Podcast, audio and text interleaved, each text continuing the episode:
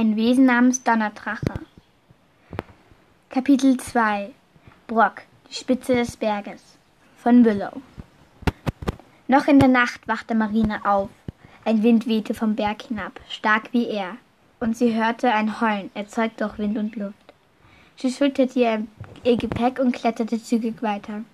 Die Spitze kam näher und näher, der Boden schien kleiner und kleiner. Die Luft wurde dünner, doch Marine konzentrierte sich auf den näher kommenden Endpunkt.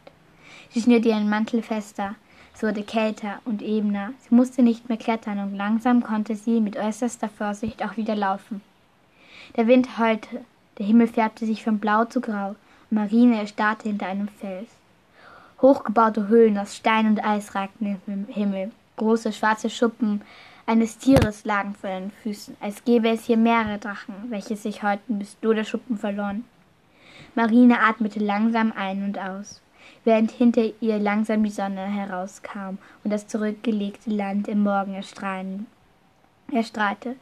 Fiel gleich hinter, hinter den Höhlen der Stein steil hinab, die Grenze der Karte, wo noch nie ein Mensch zuvor war. Marine trat hinter dem Stein hervor und erstarrte vor der atemberaubenden Aussicht. Der Himmel hier war schwarz und an manchen Stellen sternenklar.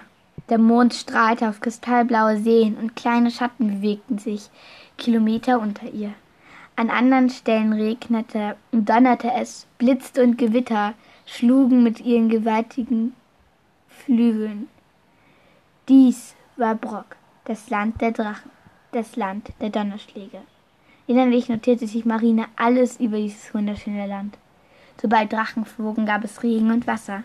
Wenn sie landeten, war der Himmel klar und voller Sterne. Sie brachten Feuer und kleine Lichter. Plötzlich tauchte ein Schatten vor ihr auf. Er kam von tief unter ihr und flog auf ihre Höhe. Regen und Wind durchnässte Marine in Teilen von Sekunden. Kraft seiner Flügel ließ Marine gegen den Wind ankämpfen. Sie stolperte rückwärts, als der Drache vor ihr auf den Stein landete und auf sie hinabblickte. Seine Stimme war ein tiefes Brummen, ein Gurgeln inmitten eines tosenden Wasserfalls. Doch der Regen hörte auf und die Wolken verschwanden, gaben die Sicht frei auf funkelnde Sterne und den blassen weißen Mond. Der Drache begann zu sprechen und seine Stimme hallte in ihren Kopf wieder, mit einem leises Dröhnen zwischen stummstehenden Himmelsflecken. Menschenwesen, wie hast du uns gefunden? Er blickte auf sie hinab, seine Augen stumm funken.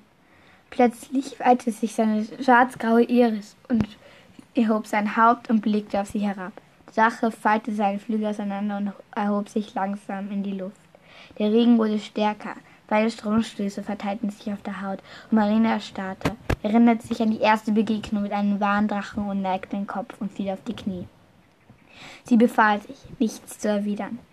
Der Drache landete wieder und sah ihr in die Augen, direkt, und schien aus ihnen zu lesen, wie Menschen aus einem Buch. Dann schienen seine Blicke zu lächeln, als er war so mächtig auf sie herab. Du bist, du bist das einzige Menschenkind, welches uns sehen kann. Damals bist du mir erschienen und ich bin dir erschienen. Du bist ein Zahn, ein Seelenwesen, ein Men Seelenmensch, dem ein Seelendrache erscheint. Ich warne dich, ich bin der einzige Drache, welcher Menschensprache beherrscht. Wenn du hinabgehst und deinen einen Seelendrachen bekommst, kann er dich nur durch seelische Verbindung verstehen. Sache beschloss die, schloss die Augen und ein Mann tauchte neben ihm auf. Er war ein alter, weißer Greis mit einem Stab aus alt, uraltem Holz. Seine Blicke waren verschlossen und er lächelte so, sie stumm an. Ohne etwas zu sprechen, trat er zur Seite und zeigte in das Reich der Donnerdrachen. Und Marines Sicht änderte sich. Sie sahen nicht nur Schatten und dunkle Gewässer, das Land bekam Farbe, viele verschiedene Farben. Grüne, blaue oder schwarze Drachen mit blitzenden Augen und riesenhaften Flügeln drehten ihre Kreise im Himmel, ließen es regnen oder ließen Sterne entstehen. Das Land wurde größer.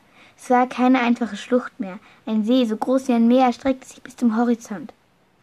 Schwarzblaue Sterne ließen das Land Brock erstrahlen und einige wenige Menschenwesen halfen ihren Seendrachen. Marine sah Landschaften aus Wasser und Wolken, würde am liebsten einfach nur noch dazu gehören. Der Mann schien ihre Gedanken zu erraten und sie, läch und sie lächelte ihn an. Der Seelendrache wird ihr scheinen. Er sprang auf den Rücken des Drachen, welcher mit gewaltigem Wind und funkelndem Wasser abhob und nach unten raste, bis er ins Wasser eintauchte und in schwarzen Untiefen verschwand. Marine sah ihnen nach und wunderte sich keinenfalls, ob der Mann, den, ob, ob der Mann denn noch Luft bekam. Sie blickte in den Himmel und spürte, wie kleine silberne Regentropfen hinabrieselten. Sie zersprangen leicht auf ihre Haut und wohlige Wärme breitete sich in ihr aus. Und dann wurde das Wasser mehr, und sie sah viele silberne Flecken, welche um sie herumschwebten, und sang viele leise summende Stimmen. Dann war der Regen vorbei, und viele silberne strahlende Sterne erschienen Marines Haar. Ihr graublauer Mantel verschwand. Sie trug ein silberweißes Ganzkörperanzug mit einem blauen Kristall am Halsstück. Ihr Haar glänzte silbern, und dann sah sie ihn, ihren Seelendrachen.